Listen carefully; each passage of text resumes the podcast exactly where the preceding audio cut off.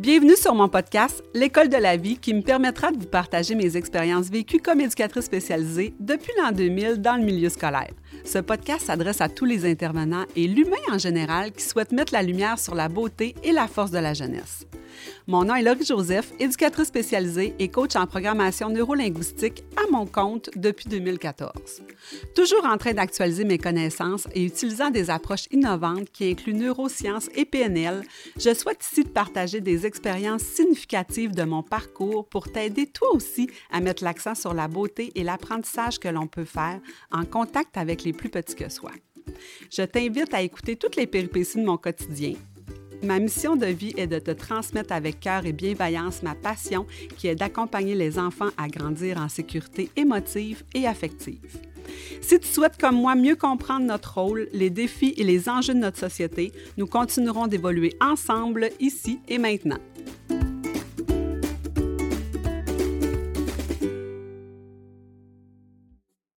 Alors, bonjour tout le monde. J'ai encore avec moi la chance d'avoir Annie Goyer que, qu'on va pouvoir écouter ensemble par rapport à des sujets plus euh, pointus, toujours en lien avec l'intervention. Alors, bonjour Annie. Bonjour, ma belle Laurie. Très contente de renouveler cette expérience de complicité que je trouve tellement euh, riche quand on travaille ensemble. Tellement, tellement. On a, cette chance-là de pouvoir euh, euh, élaborer en fait sur les, des principes d'intervention. Puis il y en a un en particulier quand que, que, que je, me semble que depuis que tu roules ta bosse, que tu sais, j'entends parler. Puis j'avais très envie que tu nous en reparles aujourd'hui en fait par rapport à l'estime de soi. Oui, bien, en fait, euh, tu as raison, ça fait longtemps que je roule ma bosse, puis à travers le programme que j'ai créé, euh, La magie de la PNL, et si c'était plus que de la magie, qui est un programme de formation pour former des coachs en programmation neurolinguistique ou encore des intervenants, comme toi as fait euh, au départ. Tu es venu comme éducatrice spécialisée Exactement. que je voulais, avoir ajouté à mon coffre d'outils. Exactement. Euh, depuis ce temps-là, tu es devenu coach PNL, mais quand même, à, la base, c'était vraiment ça, d'enrichir ton coffre à outils. Et puis, euh, ben, j'ai une manière d'emmener des principes qui font que c'est pas nécessairement euh, le marteau pour tel outil, mais plus de d'ouvrir son coffre à outils puis d'être capable de créer des nouvelles choses. Donc, mm. aujourd'hui, j'ai vraiment envie de te parler de quelque chose qui m'a beaucoup inspiré au début de ma carrière, qui s'appelle la spirale de l'estime de soi, mm. qui est développé par Sylvie Provencher euh, à la base, mais que j'ai donc, je me suis beaucoup, euh, je me suis inspirée de cette, euh, de cette spirale-là mm. qui, qui sortait d'un livre de l'estime de soi vers l'autonomie. Mm. Et puis, ben, en fait, je l'ai, je m'en suis inspirée, mais ça s'est complètement transformé. C'est devenu une des bases solides de ma manière d'intervenir aussi, d'accompagner autant les parents, les intervenants que mes clients en coaching dans qu'est-ce que c'est que l'estime de soi, mm. la confiance en soi, puis de savoir un peu, euh, tu sais, comme une carte, mm. vous êtes où? Tu sais, vous êtes rendu où? Souvent, les clients, ils arrivent puis ils disent, je veux de la confiance en moi. Mais tu sais, comme si j'avais ça dans mon tiroir, troisième tiroir, deuxième fichier, je t'en sors quatre, ça te coûte 100 pièces. Mais tu sais, c'est pas ça. La confiance en soi. Ça vient pas en douzaine. Exactement. c'est des processus de vie. C'est à travers des expériences qu'on vit. Puis, il y a des expériences qu'on va vivre dans notre enfance qui vont nous emmener à, de la résilience, qui vont nous faire gagner en confiance en soi. Puis c'est quand même intéressant parce qu'il y a des expériences que des gens vont vivre qui vont brimer leur confiance, puis d'autres, les gens vont les tournicoter pour en faire des ressources ce qu'on appelle la résilience. Donc, si on revient vraiment à, un à le détailler un petit peu, ben, au cœur de la spirale, tu as mm-hmm. l'estime de soi. Mm-hmm. Ensuite, au pourtour, hein, autour, tu as la confiance en soi. Vous pouvez imaginer comme des étoiles qui s'allument. Au centre, on a l'estime de soi. Sur le pourtour, on a une autre, une autre euh, euh, étoile qui s'allume, qui est la confiance en soi. Puis au bout complètement de ma spirale, vous avez l'autonomie. Ce qu'on essaie de travailler beaucoup avec les enfants, entre autres, avec les, même nos adolescents. Nos, toi, tu as vécu aussi parent de deux jeunes adultes maintenant, mais c'est quelque chose qui nous interpelle tous, là, que ce soit comme intervenant, comme tu dis, ou même comme parent ou comme personne. Mais moi, je travaille maintenant dans le corporatif, ben euh, des PDG. Euh, on, va, on, on prétend quelqu'un à un poste de leader, puis là, on se dit, il ben, faut qu'il ait confiance en lui. Mm-hmm. Euh, donc, ça fait partie de la vie, la confiance en soi, l'estime de soi et l'autonomie. Absolument. L'estime de soi, ça répond à la question qui suis-je? Oui. Je suis l'aîné, je suis tannant, je suis intervenant, je suis un intervenant sauvage, je suis un intervenant cadrant, je suis... euh, Je suis euh, sévère, je suis... je suis euh, autoritaire, je suis lousse, je suis une maman, je suis un papa, je suis une amoureuse, euh, je suis euh, vraiment donc Comment on s'identifie? exactement. Puis même euh, au niveau de, de est-ce que je suis ma, nationalité pardon Mm. ou encore euh, est-ce que je suis ma religion? Donc toutes les je suis. Mm. Ça définit l'estime de soi. Mhm. Ensuite, vous avez la confiance en soi. La confiance en soi, c'est je suis capable, je suis capable de et je ne suis pas capable de. Mm. On a été élevé à pas capable et mort, ton petit frère s'appelle essaye. Fait que quand un enfant dit je suis pas beau, ses parents tout de suite, mon Dieu, mon Dieu, ben oui, t'es beau, t'es beau, t'es beau. Un enfant va dire je suis pas capable, l'intervenant va dire ben oui, t'es capable. Mais en fait, quand on fait ça, faites juste vous imaginer que l'enfant est en, vous voit comme une autorité, l'autorité a raison, puis vous êtes en train de lui dire ce que tu vis dans ton ventre, l'émotion que tu es en train de vivre, c'est pas vrai. C'est pas vrai que t'es pas beau. Mm. Fait que là, il dit, mais moi, quand je me sens pas beau, puis quelqu'un me dit que je suis beau, c'est quoi qui est vrai? Mhm. Fait que c'est comme ça qu'il se retrouve en thérapie à l'âge de 30 ans. Il cherche la vérité. Exactement. C'est une blague, mais quasiment pas une blague. C'est vraiment C'est clair, important. ça, crée des clashs, en fait, entre ce que je dis, ce que je sens, ce que toi, tu penses, que tu me dis que je suis, puis ce que je suis pas, puis ce que je me sens. Fait que ça fait vraiment comme un... un- C'est ça, un clash. Exactement. Donc, ce qu'il faut faire pour, la confiance en soi, c'est de dire, mais de quoi n'es-tu pas capable? Mhm. Donc, tu te trouves pas beau? Qu'est-ce que tu trouves pas beau? Mhm. tes cheveux, ton linge, euh, t'es trop petit, t'as des boutons. euh, tu sais, il y a des matins qu'on se lève, on n'est pas belle. Déjà, je tu me veux? trouve pas beau, puis j'aime pas mon toupette. Oui. On comprend que c'est recadré, en quelque sorte. Exactement. Donc, euh, fait que je ça, ça risque moins de glisser dans le je suis de l'estime de soi. Exact. Hein? Fait qu'on travaille en même temps, en travaillant la confiance en soi, en reconnaissant la vérité de l'enfant à ce moment-là. Mm. Vous n'êtes pas obligé de dire c'est vrai que t'es pas beau, là. Hein? C'est pas ça l'objectif. Mais de dire c'est vrai laid. que. Oui, c'est ça. Justement, je savais pas comment te le dire. Non, mais sans blague, c'est vraiment de dire mais qu'est-ce que tu trouves pas beau? Ton toupette, OK, mais regarde, j'ai une petite barrette ici que je pourrais te mettre, puis tu pourrais, tu sais, puis on peut vraiment l'accompagner. Je comprends rien. Qu'est-ce que Ouais. tu comprends pas? Tu comprends pas la question? Je suis pas bonne en maths. Oui. Mais moi non plus, je suis pas bonne en maths quand mes amis sont en train de jouer dans, dehors. Voyez-vous, il y a tout un espace où on peut se mettre à verbaliser, à reconnaître de quoi tu n'es pas capable, qu'est-ce que tu n'aimes pas, dans quoi tu n'es pas bon, qu'est-ce que tu trouves pas bon? Mm. Mais je cours pas vite. Mais c'est vrai que tu cours pas vite. Regarde, c'est la première année que tu fais du soccer. Mm. Tes amis, ça fait longtemps qu'ils font du soccer.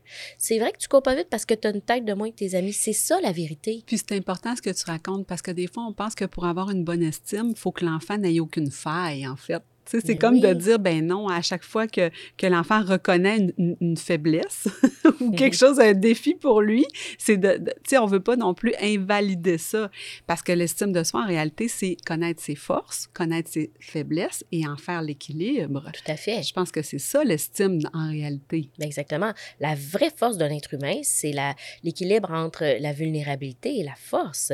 Le- donc, c'est c'est pas mieux quelqu'un qui dit toujours oui que quelqu'un qui dit toujours non.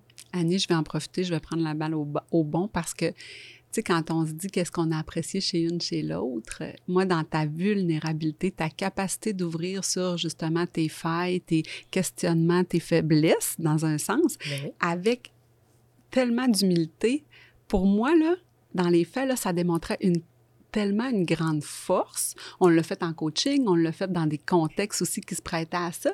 Mais la première fois que je suis tombée en amour, amicalement, c'était vraiment cette partie-là où tu étais capable d'ouvrir sur cette vulnérabilité-là avec énormément d'aplomb, en fait. oui.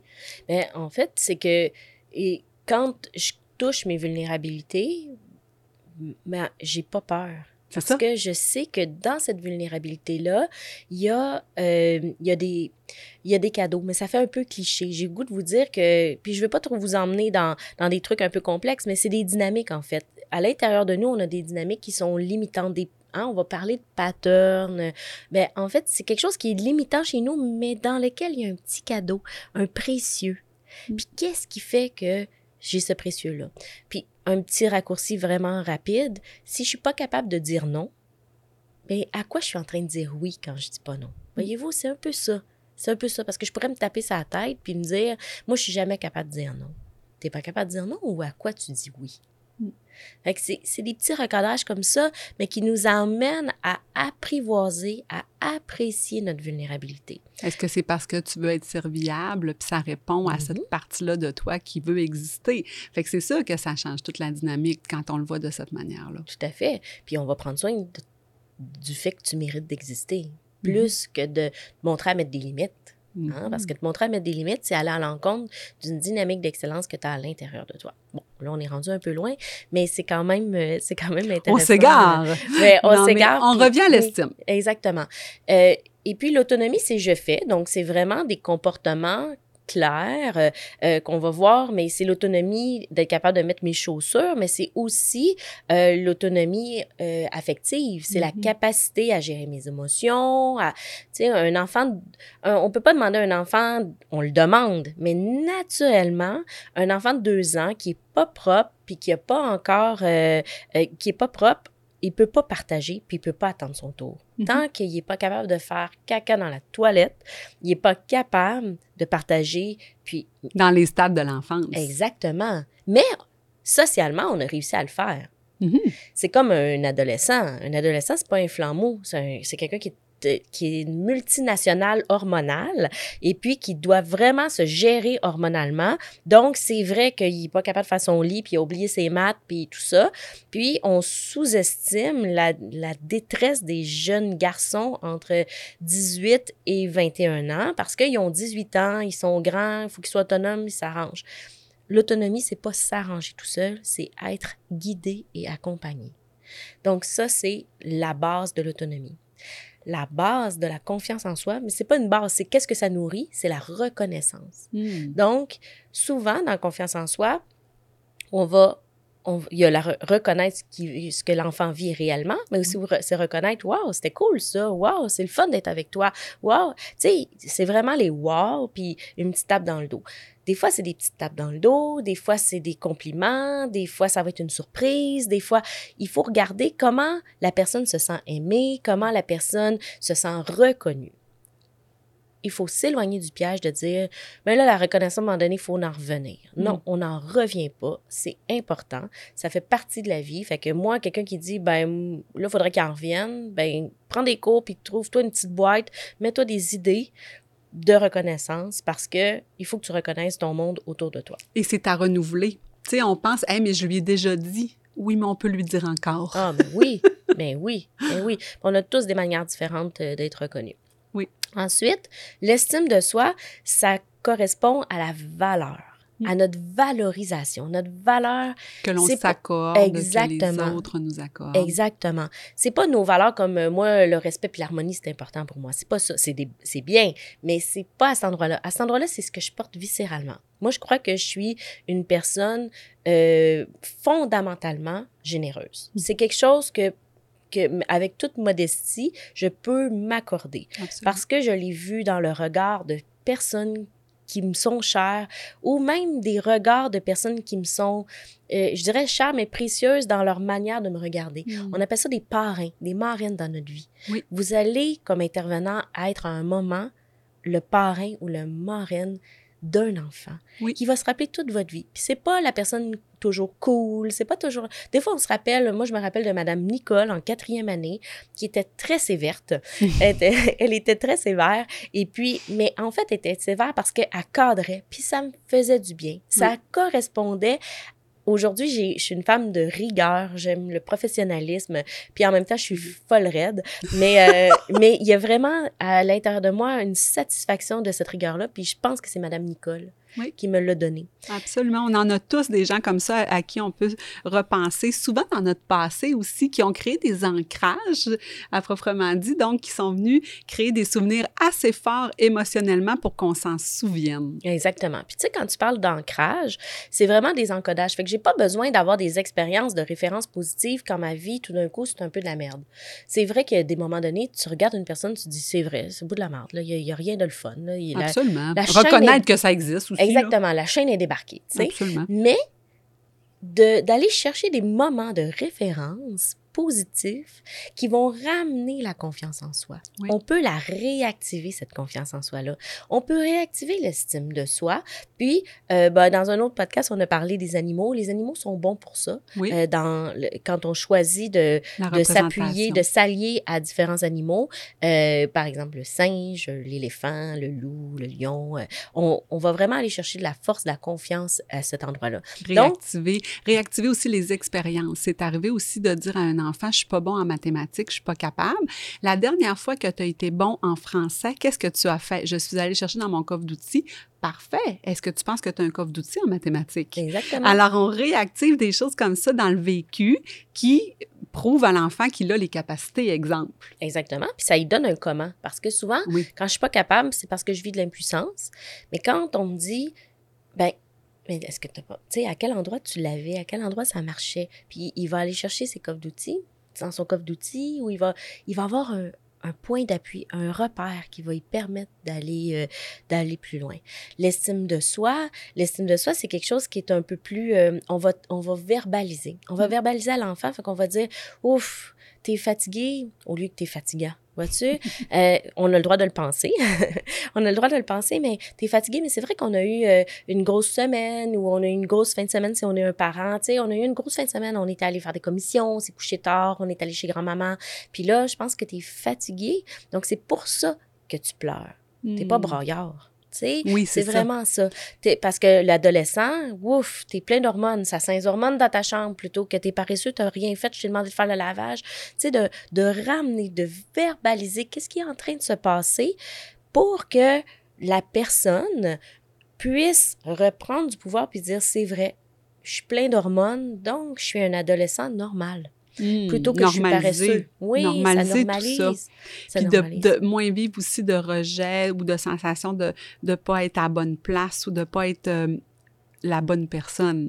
Parce que c'est ça, en fait, qu'on veut éviter quand on travaille avec des enfants, entre autres, mais même des adultes, ou comme tu parlais déjà, un chef de compagnie, Oui, oui. s'il ne se sent pas adéquat aussi, il y a, au niveau de ses compétences, parce que d'avoir des doutes, c'est normal Mhm. en quelque Ben oui. sorte. on- puis même, c'est même bon, je dirais, de s'actua- de s'actualiser, de se poser des questions, ne pas arrêter de se poser des questions, Mais oui. mais de, de- de pouvoir le faire avec des gens aussi de, de confiance, avec euh, aussi une certaine sécurité affective, parce que je parle beaucoup de ça aussi euh, dans d'autres émissions, que quand est-ce qu'on est vulnérable, c'est quand on a le droit d'être qui on est, puis de savoir qu'on est accepté un petit peu avec l'amour inconditionnel, de dire, ben même si je suis pas parfait, ou tu sais, que je montre tous mes angles morts, puis que j'ai fait des erreurs, ben on m'aime encore. Tout à fait.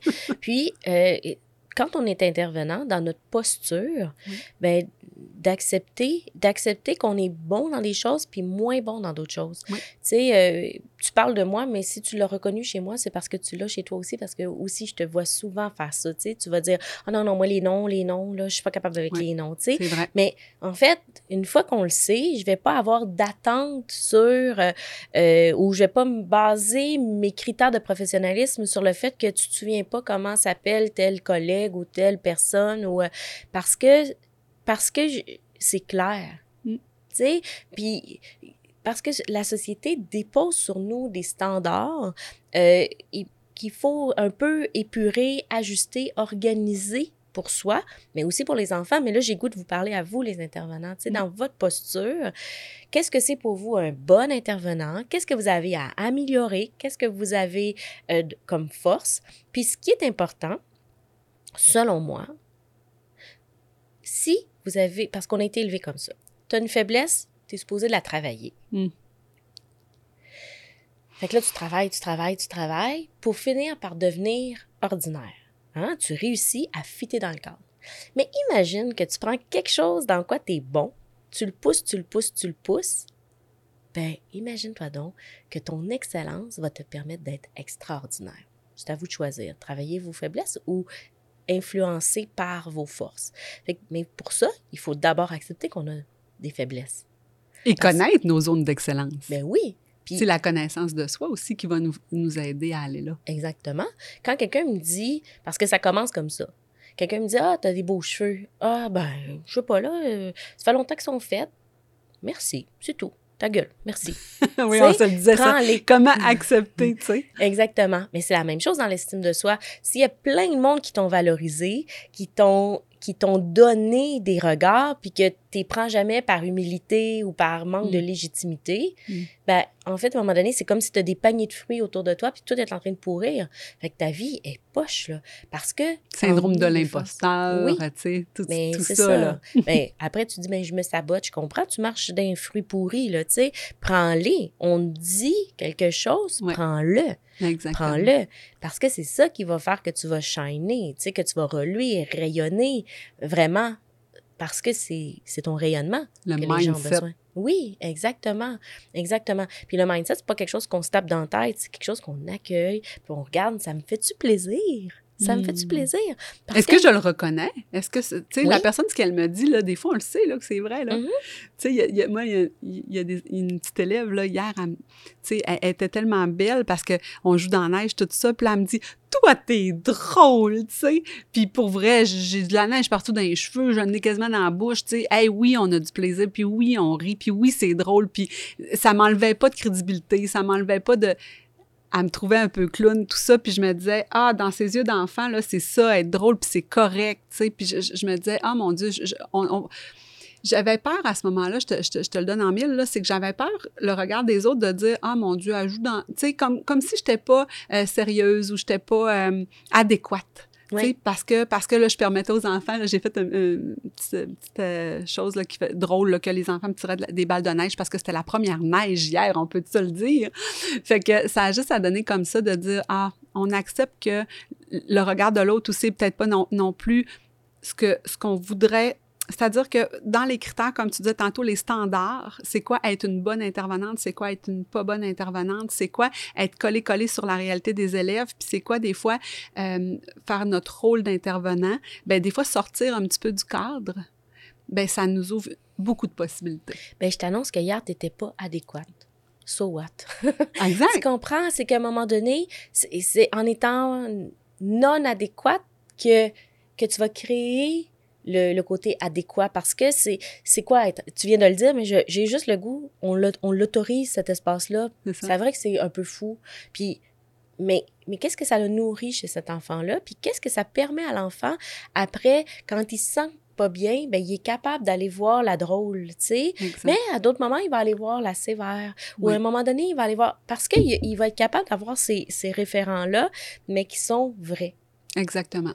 Montrer. Donc, euh, puis les enfants, on peut pas les, les, les- on peut pas beaucoup les, euh, les, les fauner, là, sais. Exactement, exactement, Je exactement. trouve qu'ils nous sentent assez vite puis ils nous saisent assez rapidement. Exactement. Ben, je te remercie beaucoup d'avoir démystifié tout ça, tu sais, parce que on le travaille, l'estime de soi, de plein de manières. Il y a plein de chemins qui mènent à Rome aussi. Tout à fait. Euh, on peut le travailler autant par l'identité, comme tu parlais tout à l'heure, que par le je suis capable de, les capacités. Après ça, de quel côté on le prend, puis où l'enfant aussi, ou, ou l'adulte nous, nous permet d'aller. Je pense que c'est c'est tout ça qui fait la force de l'intervention, puis des fois la magie. Oui, exactement. exactement. Puis de, de s'autoriser ces mouvements-là, c'est c'est important, ces expériences-là. Oui. Parce que, puis de pas hésiter à guider les enfants là-dedans. Et créer un mouvement. Oui, exactement, parce que le mouvement crée la magie, mais bon.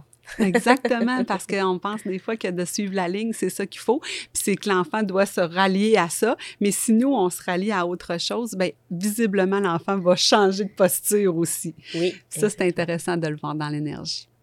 Bien, merci encore d'avoir pris le temps. Je te souhaite un une super belle semaine. Oui, merci. Puis on se revoit dans, dans un autre podcast ou dans un autre live. Oui, exactement. Je vous invite à aller aussi sur euh, ta page Facebook Oui. pour euh, annoncer les prochaines dates des formations? Oui, il y a des formations, des conférences.